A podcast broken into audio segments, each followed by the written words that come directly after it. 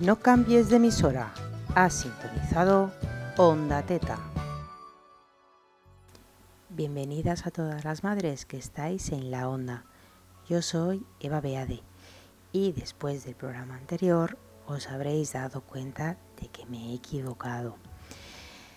Os comento, el primer programa eh, lo protagonizaba nuestra compañera Raquel, la madre de Aitana, que muchas ya conoceréis del grupo, del PSET, pero eh, unas cuantas horas antes de la emisión tuvimos un problema técnico, tuve pues, particularmente un problema técnico en la maquetación del, podcast y pues es que me resultaba imposible eh, imposible poder subsanarlo en tan poco tiempo. Entonces mi solución rápida fue eh, paralizar la emisión del, eh, eh, programa de Raquel y emitir en su lugar el programa número 2 que estaba protagonizado por Nuria.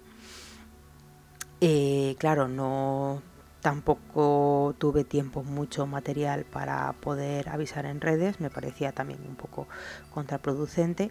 El programa, si bien es cierto que está numerado, por lo tanto, pues obviamente os daríais cuenta en el momento de escucharlo que eh, estaba hablando del, segundo programa, o más bien estaba hablando de dando la mm, presentación del tercer programa, diciendo que en el segundo había hablado del programa del del caso de Raquel, incluso hago alguna referencia al, programa de Raquel, pero obviamente no se pudo emitir. ¿Qué, voy a hacer esta semana para subsanarlo? Bueno, pues os lo imaginéis, en el lugar de emitir el de Nuria que ya ha sido emitido la semana pasada, pues emitiré el programa de Raquel. Eh, he tenido que cambiar ciertas cosas, eh, la maquetación al final no se ha podido aprovechar casi nada, pero bueno, estas cosas es lo que pasa, tenéis que disculparme, ante todo, disculparme por eh, mis nulas nociones en, estos lares. Intentaré seguir mejorando, no puedo hacer otra cosa más que intentar hacerlo eh, mejor la siguiente vez e intentaré que estos eh, problemas no sigan causando conflicto a vosotros para que podáis tener una escucha pues lo más agradable y cercana posible. Porque obviamente si están desordenados al final eh, vosotras eh, no seguís el orden que yo tengo, por lo tanto puedo estar hablando de programas que aún no habéis escuchado y no quiero entrar en este, en este conflicto y una vez más pido mis disculpas antes de dar paso a, a, Raquel. Es una experiencia muy interesante la que ella eh, ha tenido y, bueno, la verdad es que creo que consideraba que para empezar el programa, eh, las emisiones regulares, las emisiones regulares del, del podcast era lo más adecuado pero, pero bueno, no quería empezar con algo tan fuerte como lo de Nuria, pero lo de Raquel es un aprendizaje muy interesante el que vamos a sacar de ahí. Vamos a pasar a escuchar el audio, mm, eso sí, eh, disculpad por, los, por el ruido de fondo, pero no he podido mejorar más este audio. Buenos días Eva, eh, nada, como te dije, eh, quería hacerte un audio con mi historia de lactancia, pero bueno, pues voy un poco de cráneo, a ver si puedo hacértelo hoy un poco cortito para que no te, no te aburras mucho. Y nada, voy de camino al trabajo y a ver si te lo consigo dejar listo. Pues nada, nosotros eh, tuvimos a nuestro bebé muy, muy, muy deseado, fue muy deseado. Y mi experiencia como lactancia pues fue horrible. Todo empezó, eh, empezó en el hospital ya, o sea, con, con Aitana tenía horas de vida y al primer minuto ya me había levantado uno de los pellejos de, los pezones. Entonces fue un dolor horrible. Eh, mi marido siempre vio que ahí había un frenillo y en el hospital no nos, no nos querían, no nos lo querían cortar. No querían cortárselo a la niña, no sé por qué, la verdad. Yo di a luz en la fe. Entonces después de mucho insistir, mi marido insistió muchísimo, muchísimo y entonces uno de los pediatras, antes de salir del hospital, cortó el frenillo. Pero yo ya llevaba, como día luz un sábado por la tarde, me dejaron en el hospital tres días, hasta que me dieron el alta. Esos tres días fueron horribles. Horribles de dolor, claro, porque es que no, no mejoraba ni el agarre, nadie, nadie vino a la habitación a ayudarme, ninguna enfermera, eso lo eché mucho de menos. Y nada, lo único que me dieron fue una pezonera, una de las enfermeras del turno de noche vino la primera noche y me dijo, así no puedes estar, lo vas a pasar fatal. Eh, tienes mucho dolor, esos pezones están muy muy mal. Me dieron la pepita de uva, un poco de crema y una pezonera y ella me sugirió que podía darle biberón cuando quisiera. Eh, claro, yo tenía tomada la decisión, yo iba a intentar darle pecho a mi, a mi bebé, porque yo sabía que era lo mejor para él, para el bebé, para ella en este caso, y para mí. Y que como el pecho no había nada, aparte del vínculo, todo lo que le transmitía a ella de defensas, bueno, lo que ya sabemos. Entonces yo hablé con mi marido y le dije que no quería dar biberón. En esto tengo que decir que gracias a él conseguí mantener la lactancia porque él en todo momento me ha apoyado, siempre, siempre, siempre, ha estado a mi lado, me ha visto sufrir, me ha visto llorar, me ha visto, bueno, y él nunca me ha dicho, Raquel, tienes que dejar esto, Raquel, tienes que dejar el pecho, Raquel, eh, estamos mal, Raquel, tienes que dar biberón con lo sencillo que sería para él y para, para todos. Pero yo seguí mi lucha, seguí mi lucha y, me, y nos mandaron a casa. Nos mandaron a casa y yo pues decidí decirle a mi madre que se quedara la primera semana con nosotros. A ver, no por nosotros, porque, bueno, pues sí, siempre necesitas ayuda, la verdad, pero lo hice por ella, sabía que le hacía ilusión, bueno, en fin se quedó con nosotros y además mi madre también me explicaba, son cada dos horas las tomas, tienes que darle 10 minutos de un pecho y 10 minutos de otro. Yo mm, no tenía ni idea de lactancia, sí que es verdad que me preparé muchísimo para el parto, yo me preparé para un parto de 20 y pico horas, me preparé hasta, bueno, me, estudié hasta las, las partes anatómicas de la pelvis, me estudié todo para el parto. Y luego mi parto fue en tres horas. Llegué al hospital dilatada de 8, de 8 centímetros, con lo cual no me sirvió de nada prepararme el parto. Yo tendría que haberme preparado la lactancia. Bueno, en fin, eso ya es otro tema. La cuestión es que cuando llego a casa todavía sigo con los pezones ensangrentados y a la bebé me la tengo que poner cada dos horas según me dicen pues eso, las expertas, entre comillas, pues los que, las que habían amamantado, en este caso mi madre. ¿Qué pasó? Que como tenía tanto dolor, eh, a mí esto me duele decirlo, pero yo sentía rechazo a ponerme el bebé, porque cada vez que me lo ponía era como, otra vez, en serio, qué dolor, me estremecía de dolor, sobre todo en el pecho izquierdo. El pecho izquierdo lo llevaba muy mal, muy mal. Entonces, eh, como yo sentía rechazo a, ponérmelo en ese pecho por tanto dolor que tenía, eh, empecé a inconscientemente o conscientemente no lo sé, empecé como a ponérmelo más al bebé en el pecho derecho. ¿Qué pasó? Que a la semana pues tenía una obstrucción en el pecho izquierdo, me salió en el pezón un, área blanca enorme y además con sangre. El pecho derecho también estaba ensangrentado, pero menos. Entonces, como tenía la revisión del pediatra, en, ese, en esa revisión recuerdo que llegué, llegué llorando. Llegué llorando a la revisión y la enfermera de pediatría me dijo que me vio los pechos, me dijo, lo primero que me dijo fue no llores. Eso no me gustó tampoco porque sí que es verdad que yo soy una persona que me expreso llorando. Entonces me molestó que me dijera, no llores. Si tengo que llorar, Eva, pues lloro. Lo siento en el alma. Entonces, pero bueno, no le hice caso porque además es que eh, las lágrimas no se me cortaban. Llevaba como tres días sin parar de llorar. Y entonces me dijo que, que, eso no me preocupara, que se curaría solo, que lo que tenía que hacer era ponerme al bebé, tal. Intentó explicarme y me vio el pecho y me dijo, esto lo tienes muy mal, Raquel. Dice, espera, voy a llamar a la médica. ¿Quién es tu médico de cabecera? Le dije que era María, que estaba ahí en el mismo centro de salud. Y me dijo, espera, voy a llamarla y que te vea, por si te tiene que dar algo. Y entonces esa fue mi salvación.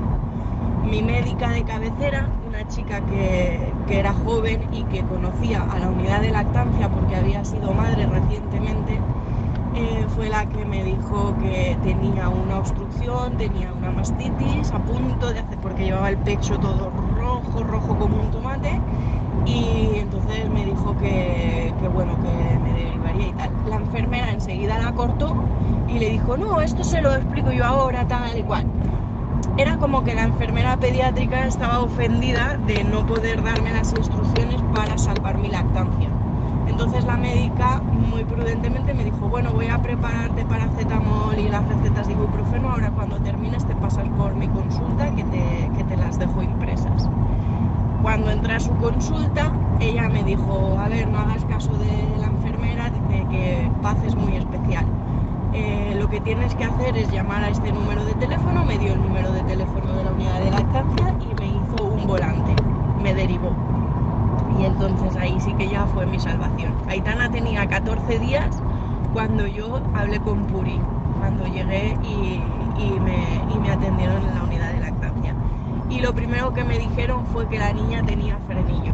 Entonces mi marido les dijo, a ver, pero si yo en el hospital insistí de que se lo cortaran a ver, mi marido no tenía ni idea de que eso podía ser una interferencia en la lactancia, pero como somos, bueno, eh, él es dentista, él veía que había mucho, mucho frenillo y pensaba que a la niña le podría afectar en un futuro para lo que es, pues eso, la pronunciación, tipo logopedas y todo esto. No pensaba, porque él tampoco había leído de lactancia, entonces él no pensaba que fuera una interferencia para la lactancia, pero hizo mucho hincapié en cortar el frenillo. Cuando lo vio Puri dijo, no, pero puede que lo hayan cortado, dice, pero no, no lo han cortado como toca. Entonces allí en la unidad de lactancia ya hicieron un segundo corte más profundo y nos enseñaron los ejercicios de rehabilitación que tenía que, que, tenía que hacer la chiquilla. Entonces a partir de ahí mi dolor desapareció.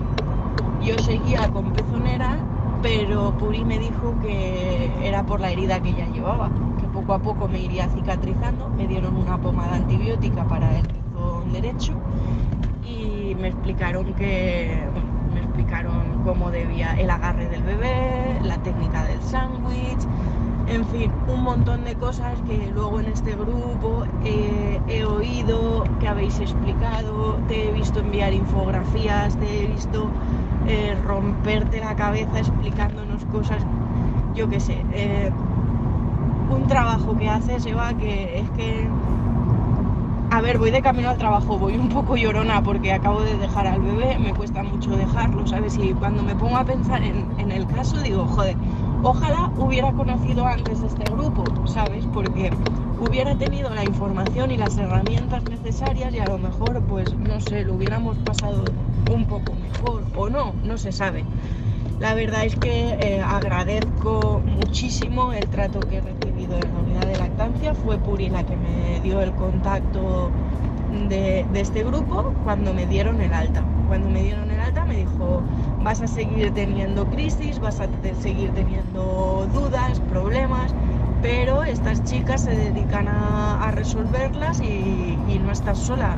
Entonces, el teneros a vosotras es un punto de apoyo eh, increíble, increíble. O sea, yo jamás pensé que habría grupos desinteresados en, tener ningún beneficio, ni, no sé, en ayudar a la gente. O sea, es algo increíble, es, algo increíble, de verdad. Estoy súper agradecida de, de haberos conocido. Y nada, pues a partir de ahí la primera semana de mi bebé, eh, esa primera crisis, imagínate el hambre que pasó, Eva. O sea, yo cada vez que lo pienso eh, me fustigo mentalmente porque yo no sabía que el bebé estaba 24 horas pegado al pecho. Encima, con el dolor que tenía, yo no quería ponérmelo, ¿sabes? Cuanto menos me lo pusiera mejor y derramaba lágrimas sobre el bebé. Era horrible, era horrible, me estremecía del dolor. Entonces, claro, esa primera semana todo era súper súper happy. Encima mi casa era casa Pepe, ¿sabes? La gente encima no tiene sentido común, ¿sabes? Eh, vamos a ver, tú no puedes ir a visitar a un bebé a las 9 de la noche, coño. Eh, no sé, cosas cosas muy, muy, muy, muy, muy embarazosas de, decir, pero ¿por qué tengo yo que echar a la gente de mi casa, ¿sabes? O sea, las visitas fueron horribles y, lo pasé muy mal. Al final, el segundo fin de semana, eh, prohibí entrar en mi casa a mis padres, a mis suegros y a todo el mundo. Le dije a mi marido que no, no quería visitas. Y entonces corté por lo sano y me quedé a solas con mi bebé y con mi marido y entonces fue cuando esa semana siguiente teníamos cita en la unidad de lactancia. Puri me recomendó también lo mismo, me dijo vas a pasarlo mal, todavía estás de puerperio, que, ha sido horrible, de hecho creo que todavía tengo las hormonas disparadas y esto la gente no lo entiende, ¿sabes? Entonces eh, fue horrible el, el decir, no quiero, no quiero, no quiero ver a gente, pero tuve que hacerlo también. Entonces Puri también me aconsejó esto delante de mi marido y la verdad es que te lo he dicho desde el principio, mi marido ha sido siempre muy comprensivo, eh, tengo un gran apoyo con él y quien ha salvado mi lactancia no ha sido la enfermera de pediatría como ella cree, sino que han sido la unidad de lactancia, han salvado mi, mi lactancia y estoy muy, muy, muy feliz yo al principio tuve que suplementar porque la enfermera pediátrica me decía que tenía que darle biberón. Le dábamos biberón porque era lo que ella nos decía. Y cuando llegamos a la unidad de lactancia nos enseñaron a relactar, nos dieron una sonda para hacer el dedo, dedo sonda, nos enseñaron técnicas para que la tetina no interfiriera, porque yo ya veía que últimamente después de estar una semana dándole biberón le daba creo que le daba 5 suplementos de, de 60 de fórmula, o sea, le daba mucha fórmula. Y poco a poco lo fuimos retirando, pero no gracias a la enfermera pediátrica, esto todo fue gracias a la unidad de lactancia. Fueron ellas las que me enseñaron a quitarlo, porque además la enfermera me dijo que lo quitara todo de golpe. Y Puri me explicó que no, que bueno, es que Maite estaba de baja cuando yo, cuando a mí me estaba una chica que se llamaba Elena, que la verdad que también muy bien, estoy muy contenta. Y ella fue la que me dijo que tenía que quitarlo poco a poco y que las, los últimos suplementos que debía de quitar eran los de la tarde-noche porque el pecho fabricaba menos. Pero fíjate que, qué detalles, qué tonterías, ¿sabes? Pero eso hace mucho porque si tú a última hora de la tarde-noche tienes al bebé llorando, llorando, llorando, al final tienes un bote de fórmula en el cajón de la cocina y para que el bebé no llore es muy fácil recurrir a enchufarle un biberón de 150 mililitros y, que se calle, pero en fin, yo tuve, tuve la fuerza, la valentía y el coraje de decir, no, yo quiero darle pecho y le voy a dar pecho. Y entonces, pues así lo hice. Eh, luego me, me vino el confinamiento, a los 15 días me vino el confinamiento y bendito porque yo me quedé a solas con mi bebé y con mi marido y no tenía visitas, no tenía agobios, no tenía nada. Yo me, pasé todo el día pegada a mi bebé con la teta y mi marido pues hacía el resto de cosas. Y entonces pues fue súper bien, súper bien. Eh, nada, pues hasta ahí mi historia es un poco sencillita, pero lo he pasado muy mal, la verdad, pasado mal, pero con lucha y constancia pues conseguí, conseguí salvarla y estoy muy orgullosa y muy contenta. Ahora mismo Aitana eh, está con la alimentación complementaria, sigo dando pecho y, y ojalá pues eso pueda darle hasta los dos años, como recomienda la OMS, y ojalá tenga un destete natural y ojalá mil cosas, pero bueno, el futuro no lo sabemos, así que yo voy a continuar. Ahora tengo que aguantar, pues eso, lo que comentamos en el grupo, las típicas preguntas de la suegra y hasta cuándo le vas a dar pecho y, uy, con lo sencillo que es dar un biberón, pues si le das biberón tu marido te puede ayudar, pues entonces pues hago caso omiso de todo eso y, sigo adelante con mi bebé, mi marido y, mi lactancia. Eh, la lactancia es cosa de, de, tres, del bebé, de la mamá y de un apoyo, un apoyo fundamental que es el marido. Entonces, pues lo tengo claro.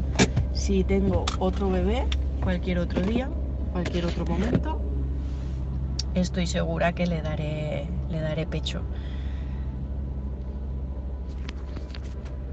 Y ojalá, ojalá pudiera volver atrás sabiendo lo que sé ahora.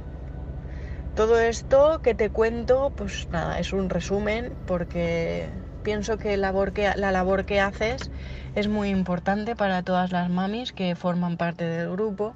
Eh, no, creo que en, mil vidas no podría agradecerte todo lo que has hecho por mí. Estoy súper contenta de haberte conocido y, nada, pues eh, te animo mucho en tu proyecto. Creo que es un proyecto genial, que nos hace mucha falta y que hoy en día hay poca hay poca información, no, hay mucha información, pero las mamás embarazadas, es lo que comentábamos en el grupo, no se preocupan de la lactancia, ¿sabes? Nos preocupamos del parto, tenemos ese miedo a dar a luz, cuando realmente sabemos que en el parto vamos a estar auxiliadas en todo momento, o sea, tenemos médicos, tenemos matronas, tenemos enfermeros, tenemos, estamos en el hospital, estamos en un medio ambulatorio, estamos en un medio, no ambulatorio, no, estamos en un medio hospitalario, quiero decir que no puede pasar nada malo, nos van a ayudar en el parto. Eh, el bebé eh, está preparado para nacer, mm, tu cuerpo está preparado para nacer y tu mente también, pero no entiendo por qué no me preparé la lactancia. No lo entiendo, Eva, fui, fui estúpida. Debí haber leído mucho más, debí haberme formado más para la lactancia. Eh, ya te digo, tuve un parto muy, muy fácil. O sea, mi hija vino en tres horas. Mi hija vino, si me espero un poco más, creo que la tengo en el coche. No, no sentí nada de dolor, no sé lo que... Tuve contracciones que para mí eran como una regla, no sé. Eh, fue, muy, fue muy raro. Eh, cada vez que explico esto y cuento mi parto, la gente no se lo cree. no sé, igual fue mi, mi cuerpo, mi mente, no lo sé, iba muy preparada, pero para la lactancia creo que debía haberme preparado más. Bueno, guapa, no te entretengo más. Un saludo y espero que pueda servirte mi historia y nada, a comenzar el día. Me voy a trabajar y en unas horitas volveré a ver a mi bebé. Un beso grande, feliz día. Bueno, tengo que agradecer enormemente las palabras de elogio de Raquel, una vez más. Todas eh, me estáis dando una acogida eh, muy por encima de las expectativas que yo tenía, aunque bueno, mis expectativas la verdad eran bastante bajas, porque bueno, cuando se realiza un programa de esta, de esta, índole, de esta índole, em, la verdad es que tiene poca proyección más que eh, el boca a boca, ¿no? El madre a madre. Entonces, pues eh, la verdad es que estoy muy contenta con la recepción que me habéis dado. Em, la, acogida y el apoyo que me brindáis todas vosotras, eh, de verdad que me siento muy halagada por todos los ánimos que me, que me dais en este momento, que me habéis dado antes de haber empezado, por vuestra insistencia en, que me lanzase al, proyecto. Y, bueno, realmente eh, me siento muy realizada con, él. Me, me, resta muchísimo tiempo. Jamás pensé que me iba a restar tantísimo tiempo. Pero, pero bueno, la verdad es que me siento muy, muy contenta con, con la acogida que me estáis dando en general. Y, bueno, mm, por si no lo dije en los programas anteriores, os quiero pedir disculpas si en algún momento, eh, no, más bien cuando en algún momento resultó poco profesional, porque, bueno, este programa tiene como objetivo escucharos a vosotras principalmente y bueno, me temo que mis habilidades eh, sociales y radiofónicas son un tanto limitadas. A veces sé que me excedo en los comentarios o que puedo resultar muy vehemente a, la hora de transmitir alguna información. Me puedo equivocar, soy la primera en que, admito que, me equivoco, me equivoco muchísimo y, eso me, tira bastante para atrás a la hora de, hacer los programas, pero, pero bueno, eh, del mismo modo que, que, expongo esto, yo quiero dejar claro que siempre que todos los consejos y explicaciones que yo haga nunca tienen como objetivo molestaros a vosotras, ni dañar a otras madres, ni tampoco hacer una crítica hacia vuestro propio modelo de maternar, sea el que sea, y, sobre todo eh, que me puedo equivocar, ¿vale? No, no tengo el conocimiento absoluto, por lo tanto me puedo equivocar. Y toda la información que escuchéis siempre, no solo de mí, sino de cualquiera, una buena práctica, una, práctica eh, de, de, de, resguardo, de, de, cómo decirlo, de protección, una buena práctica será que contrastéis siempre la información, siempre en varias vías, ¿vale?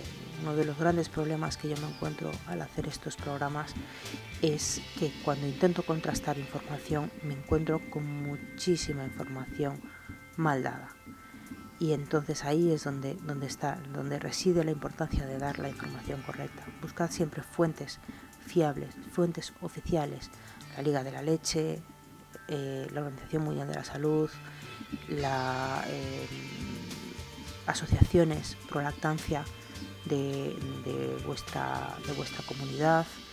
Eh, no os quedéis siempre con el funcionismo ni tampoco con me lo dice así el médico, debe ser así, porque a veces pues, gente se equivoca.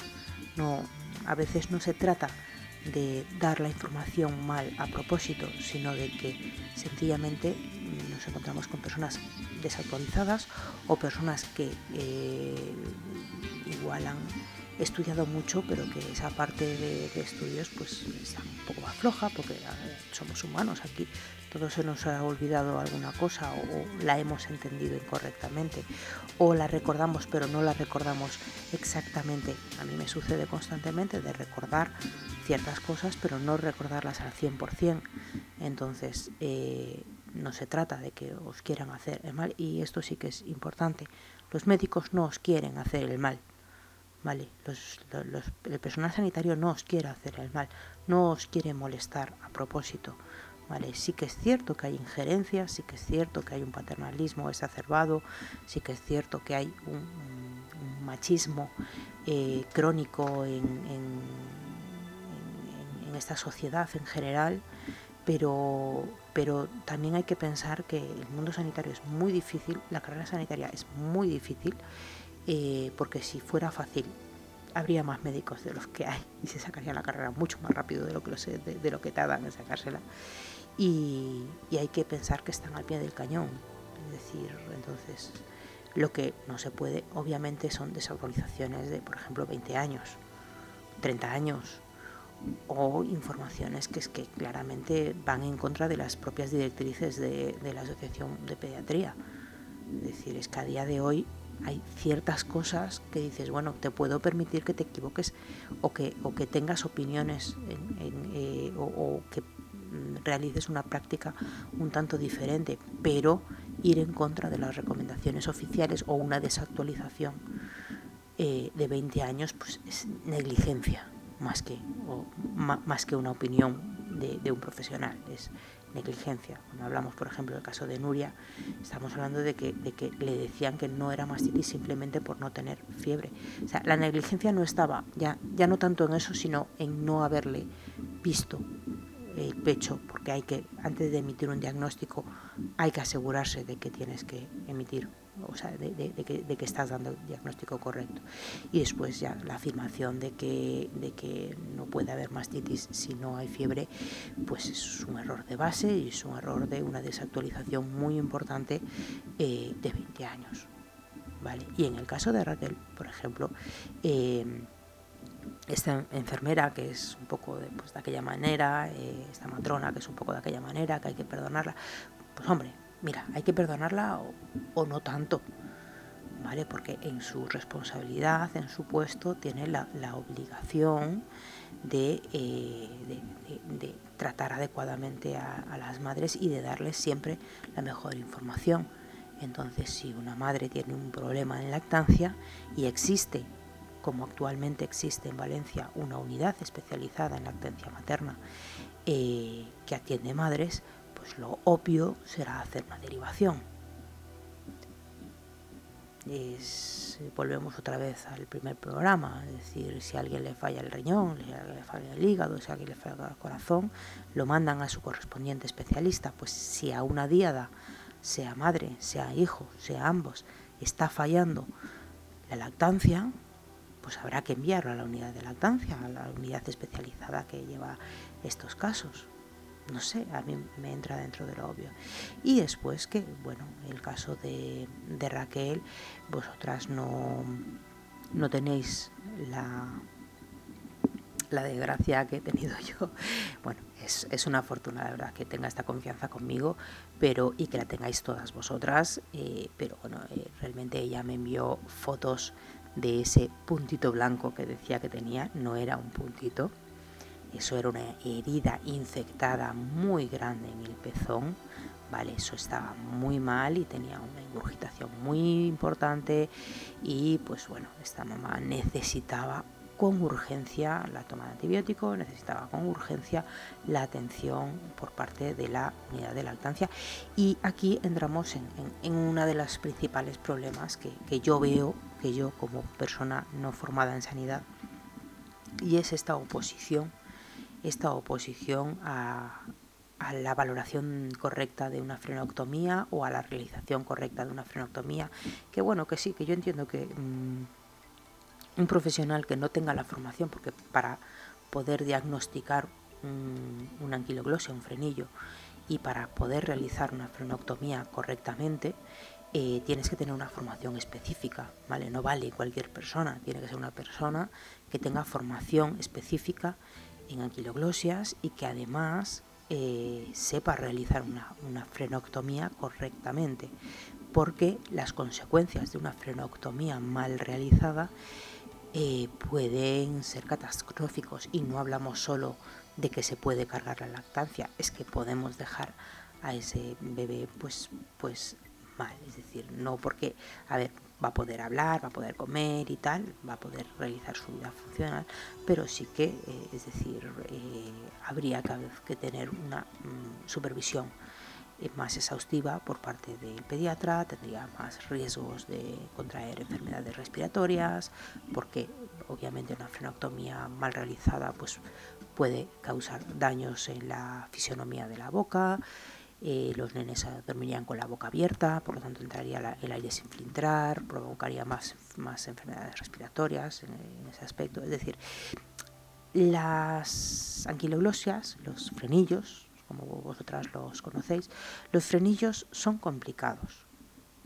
Vale, son muy complicados los frenillos. Eh, sé que a mí hay una cosa que cuando yo, cuando mi nena era más pequeña, eh, lo, dijo una mamá en un taller y la verdad es que me quedé bastante, bastante impactada porque eh, ella lloraba porque tenía muchísimo dolor al amamantar y eh, pues su matrona le vino a decir que es que claro que ahora estábamos con la moda de los frenillos y que, y que esto que era una moda que esto de cortarle el frenillo a los niños que era una moda. Y claro, es, algo doloroso porque es que si tú entiendes que un problema, que un problema, que, una interferencia en la lactancia es una moda, si tú partes de esa base, está cerrada ya desde el principio. Vale. La, antes no había tantos frenillos porque cuando había problemas en la lactancia, los problemas de la lactancia los solucionaban con la leche de fórmula. Es decir, tú tenías dolor al amamantar, y en vez de, mirar por qué tenía dolor en la montar, te decían, vale, pues dale biberón. Si tú tenías problemas en la, en la subida de leche o tenías problemas, eh, yo qué sé, pues de recurgito o de, de, cualquier cosa, pues te decían, vale, pues dale biberón. Una vez que le empezabas a dar el biberón, si el problema persistía, como en el caso de un frenillo, por ejemplo, tipo 2, tipo 1, tipo 2, que son frenillos muy, muy, muy llamativos y que además causan interferencias incluso con, la lactancia en, biberón, eh, cuando tú tenías ese problema, ibas, te diagnosticaban ese frenillo, te realizaban la frenoctomía, pero ya era imposible relactar. Porque aquí hay una cosa, y es que si permitimos que los problemas persistan a ver si se curan solos, al final nos cargamos la lactancia y luego reflotar una lactancia perdida es muy complicado. Es muy complicado. Y os lo está diciendo una persona que ha tenido que reflotar una lactancia desde cero, porque yo no tenía lactancia.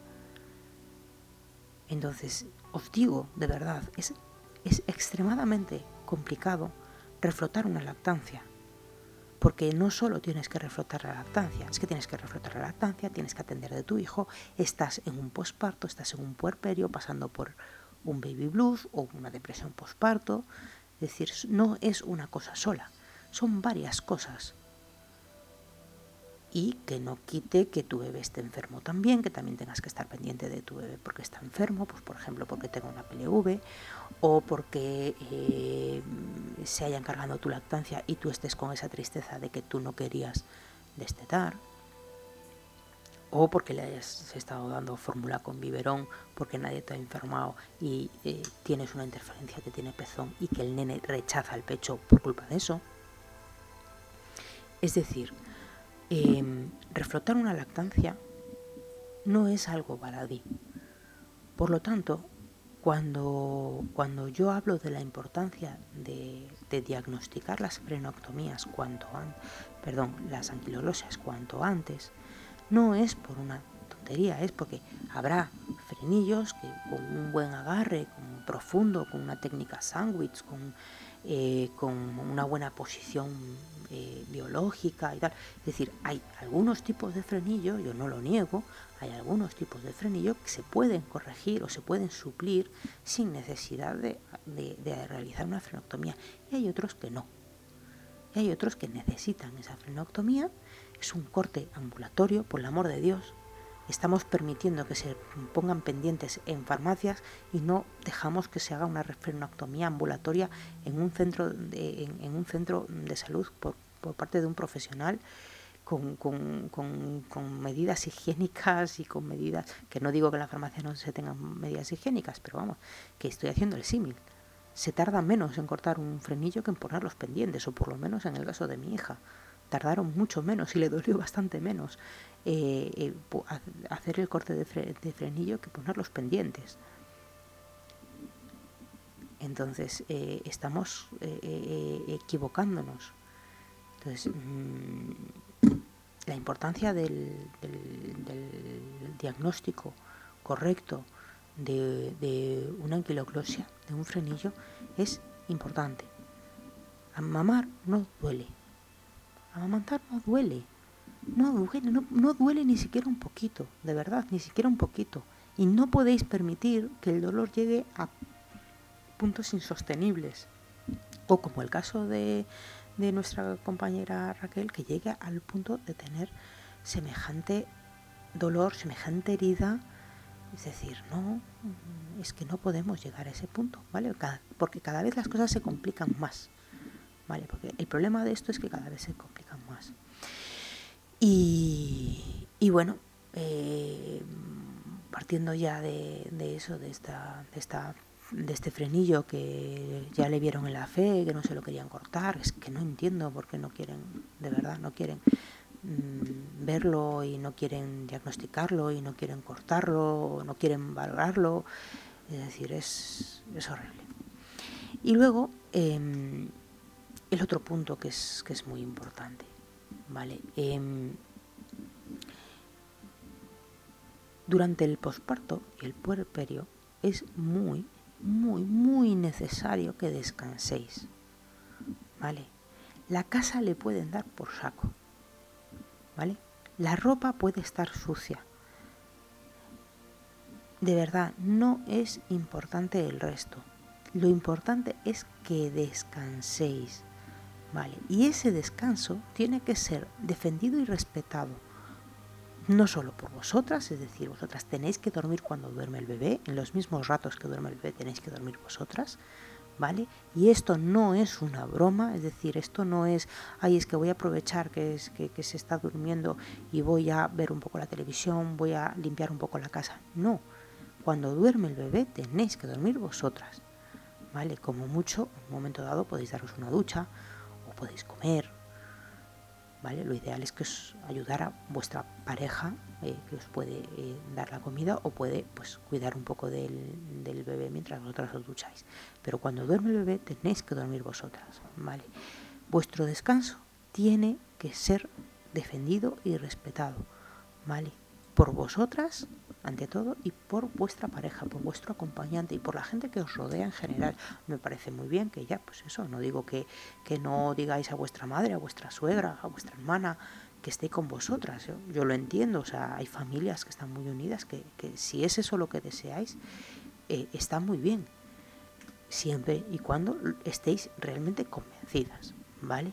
Pero ese acompañamiento debe ser para ayudar, ¿vale? Y eh, si no saben, no tienen por qué opinar. Yo entiendo, obviamente, que la madre de Raquel no estaba dándole los consejos para dañar a su hija o a su nieto, ¿vale? Lo estaba haciendo con todo el buen corazón del mundo. Pero el problema está en que la formación de base que tenía Raquel no era muy adecuada, ¿vale? ¿Era culpa de la madre de Raquel? No. ¿Era culpa de Raquel? Tampoco. Ella llegó a saberse la anatomía de la pelvis, pero nadie le explicó que era muy importante que supiese de lactancia, porque es un periodo más largo y mucho más importante que el parto.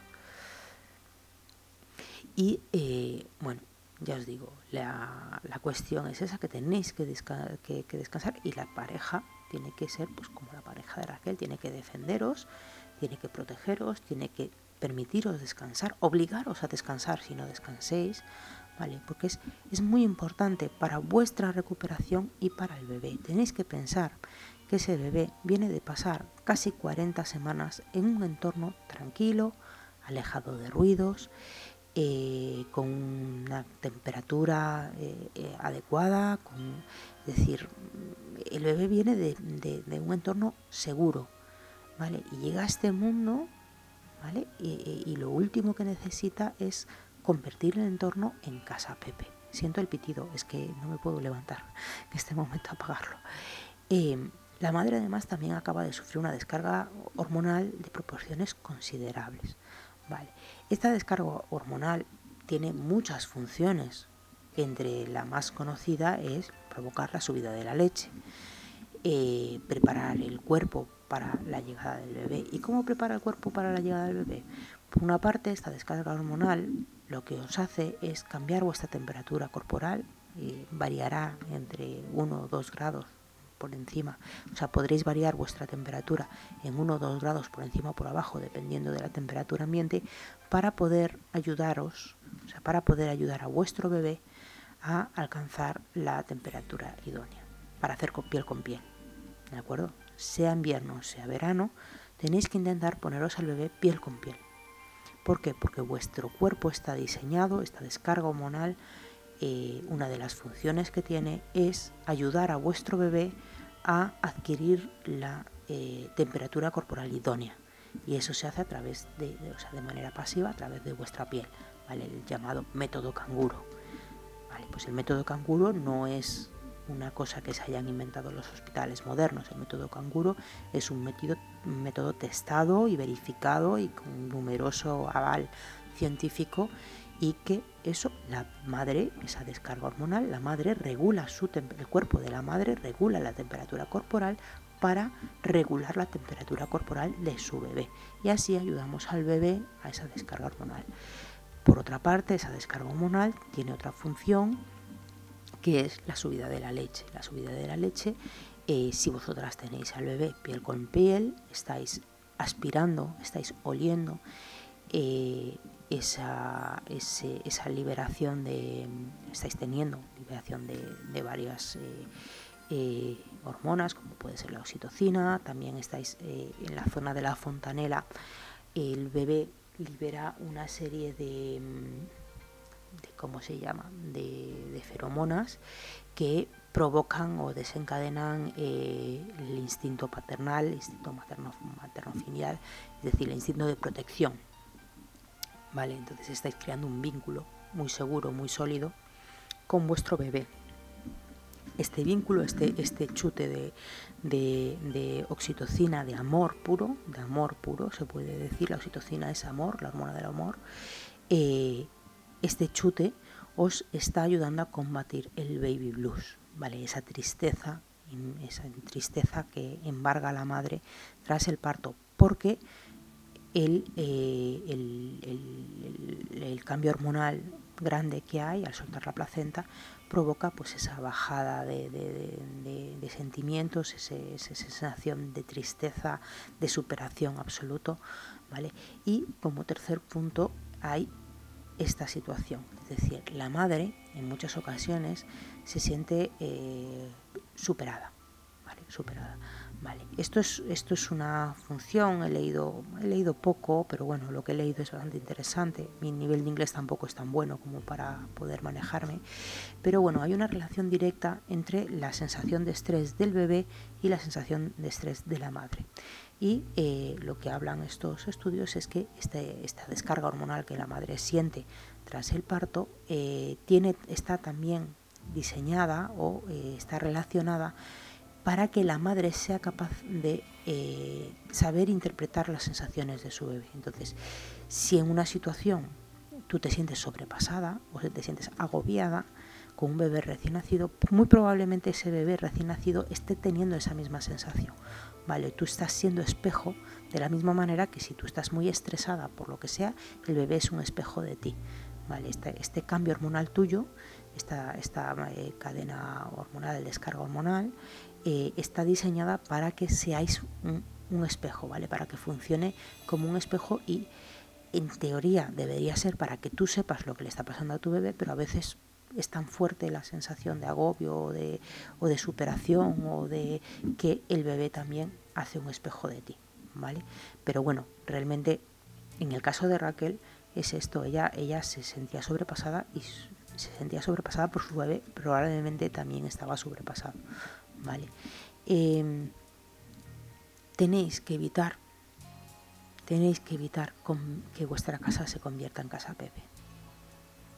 ¿Vale? Necesitáis un ambiente seguro. Para el bebé, para vosotras, para la familia en general. Pero en este caso que nos ocupa necesitáis un entorno seguro para el bebé. Un bebé recién nacido no necesita estar pasando de brazo en brazos con todos los peligros que se supone.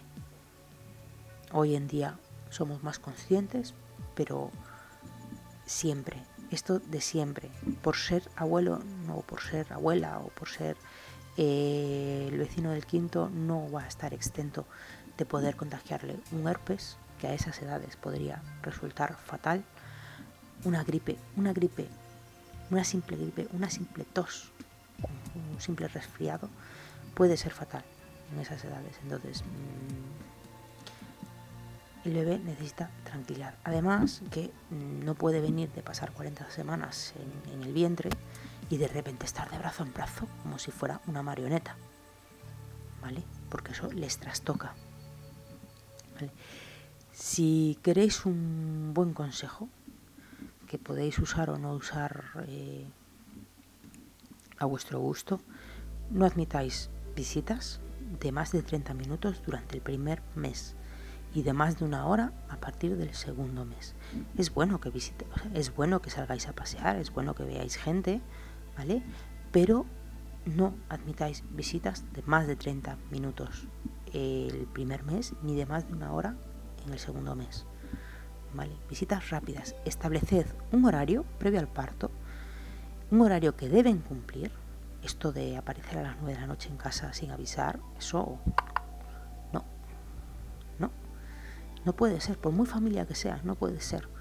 Necesitáis un horario, un horario, estableced un horario previo al parto y aseguraros que toda la familia y que todos los amigos lo conocen. ¿Vale? No se admiten visitas sin aviso y a deshoras. ¿Vale? Es importante que durante los primeros meses de vida tengáis unas rutinas a las que poder ateneros. Los bebés no, los bebés les gusta la rutina, ¿vale?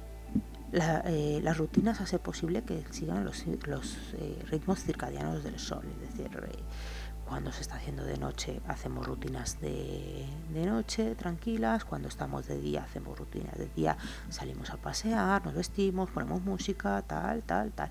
Por la noche ponemos en penumbra, hacemos cosas relajadas, es decir, establecer unas rutinas. Al principio es muy importante porque esas rutinas os van a ayudar a que el bebé pues, esté más relajado y que vosotros sepáis qué es lo que viene después. ¿Vale? Entonces, estableced un horario de visitas antes del parto y tanto la mamá como, el, como la pareja, como quien esté en la familia, se tiene que asegurar de que esas rutinas, de que esos horarios se, eh, se cumplen y se respetan por parte de todos. Tendréis tiempo más que de sobra de hacer fiestas, tendréis tiempo más que de sobra de quedar con la gente, pero de verdad, cuando vosotras estéis preparadas, mientras vosotras no estéis preparadas, tenéis que ser respetadas. Vale, hay que evitar esa situación de casa Pepe, bien obligando a cumplir horarios o bien echando a la gente de casa. Es decir, eh, yo os lo dije, yo no admití visitas durante el primer mes, ninguna, ninguna, ninguna, no admití visitas en, eh, casa durante el primer mes y eh, tenía un temporizador, un temporizador de cocina que marcaba el límite de visitas y esa era la visita que se permitía. Y de verdad, no sois bordes, no sois antisociales, no sois desagradables, ni lo sois vosotras, ni tampoco lo es vuestra pareja si lo hace respetar. ¿Vale? Sois unas madres puérperas con un bebé recién nacido y necesitáis descansar vosotras y vuestro bebé necesita descanso. ¿Vale? Entonces, eh, el establecer un horario no se está convirtiendo en unas personas antisociales, os está convirtiendo en unas personas responsables de vuestra crianza. Y la persona que se enfade por tener un horario de visitas, pues, hombre, yo os daría un... le respondería bastante mal, pero es que no os quiere. Si no, si no os respeta, no os quiere. ¿Vale? Parte de, del cariño y del apoyo viene a través del respeto en vuestras decisiones en la vida y en vuestras decisiones en la crianza y tenéis que empezar a ser padres desde ya. Y eso significa hacer valer vuestras decisiones y si habéis decidido que las visitas se hacen de 5, de 4 o de 5 a, a 6 y son solo de media hora, pues tendrán que aceptar que es así. Ya tendrán tiempo, más que de sobra, al niño le quedan muchísimos años de vida para disfrutarlo. Ahora lo que hay que hacer es criarlo, que es lo más difícil. Y eh, por lo menos tenéis que hacerlo con todas las fuerzas que podáis. Sois unas madres puérperas, necesitáis descansar. El puerperio dura más de 40 días. Vale, 40 días son los sangrados. Al terminar los sangrados tendréis pues eso, el, partillo, que es como una especie de regla que viene después de, de la cuarentena es un partillo, es un sangrado, y eh, las que hacéis lactancia materna exclusiva tendréis la regla o no la tendréis, depende de mucho de vuestras hormonas, no influirá, no influirá nada la, lactancia. La lactancia normalmente inhibe la menstruación, pero, pero bueno, hay madres que les baja la menstruación después de la lactancia y no pasa nada, la leche no cambia de sabor, no se corta, ni le pasa nada. ¿vale? Ni vosotras. Lo único que tendréis es que tener cuidado de no quedaros embarazadas si no, si no tenéis eh, intenciones, porque obviamente eh, podéis quedaros embarazadas dando el pecho. Y, bueno, yo os digo, mientras dure más allá de la cuarentena, mientras dure vuestro posparto, tenéis que ser conscientes de que necesitáis descanso, ¿vale? Eh, según la Organización Mundial de la Salud, el cuerpo de una mujer tras un parto eh, vaginal no se recupera completamente hasta, pasados, eh, hasta pasado el año. vale, incluso los dos años. En el caso de cesárea se recomienda esperar dos años eh, para el siguiente parto por riesgo de, de, de, de, bueno, que se abra la herida. Tiene un nombre técnico, pero ahora no lo voy a saber pronunciar.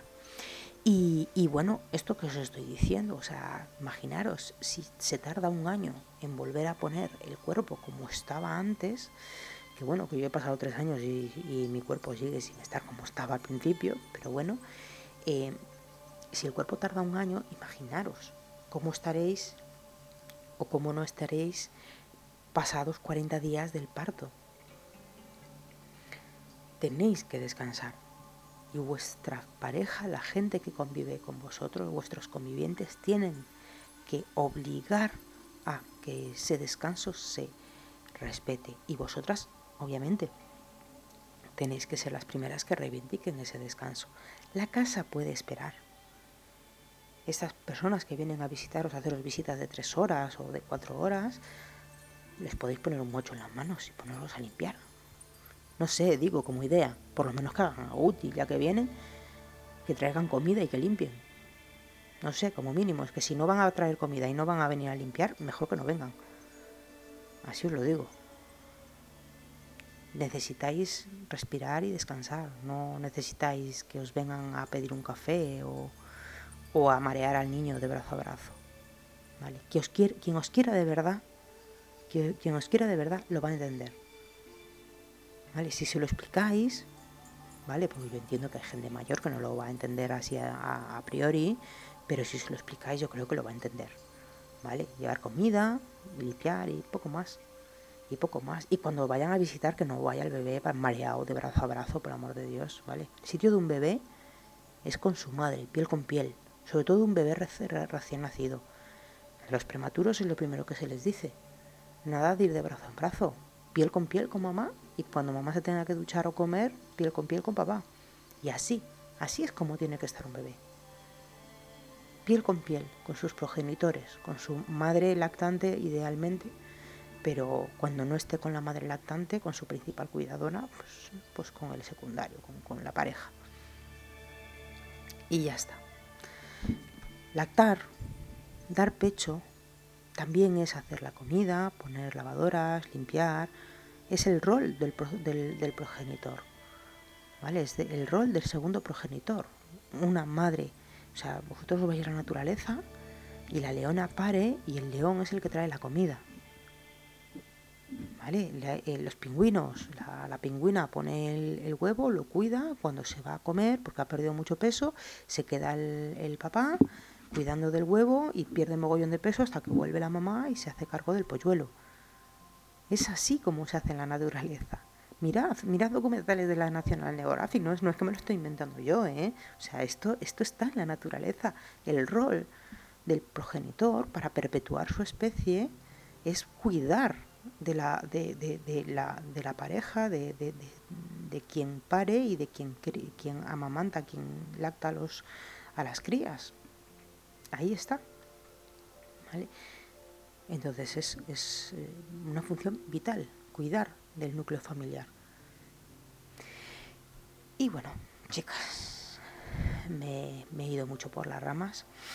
Eh, espero de, todo corazón que la historia de Raquel sirva para, acostarnos hoy con un nuevo aprendizaje en el camino de la lactancia. Em, como os dije ya en el anterior programa, estoy preparando un monográfico especial sobre anquiloglosias, frenillos, ¿vale? que espero tener listo dentro de poco, aunque bueno, tengo, tengo otras cosas ya en preparación. Eh, y bueno, en fin, eh, estoy esperando vuestra experiencia personal en lactancia, ¿vale? Disponéis de varias vías de contacto, WhatsApp, Telegram, correo electrónico, onda.teta.gmail.com y nada, eh, en mi perfil vais a encontrar todos los enlaces, tanto a Instagram, a WhatsApp, a Telegram. Eh, en Instagram y en Telegram podéis buscarme como arroba eva barra baja onda teta y este programa, todos los anteriores, los siguientes, los futuros, Los programas especiales monográficos eh, los tendréis, como siempre, en las principales plataformas de difusión, buscando por el programa Onda Teta. Y este programa y mi labor continúa siendo voluntaria, así seguirá siéndolo, ¿de acuerdo? Eh, si queréis apoyar, pagar un café, ser mis mecenas en todos los proyectos que desarrollo en torno a la lactancia, tendréis disponibles pues, varias plataformas para el mecenazgo. Los enlaces también están en mi perfil. Y chicas, gracias por estar hoy ahí escuchándome y nos vemos en el siguiente programa de Onda Teta.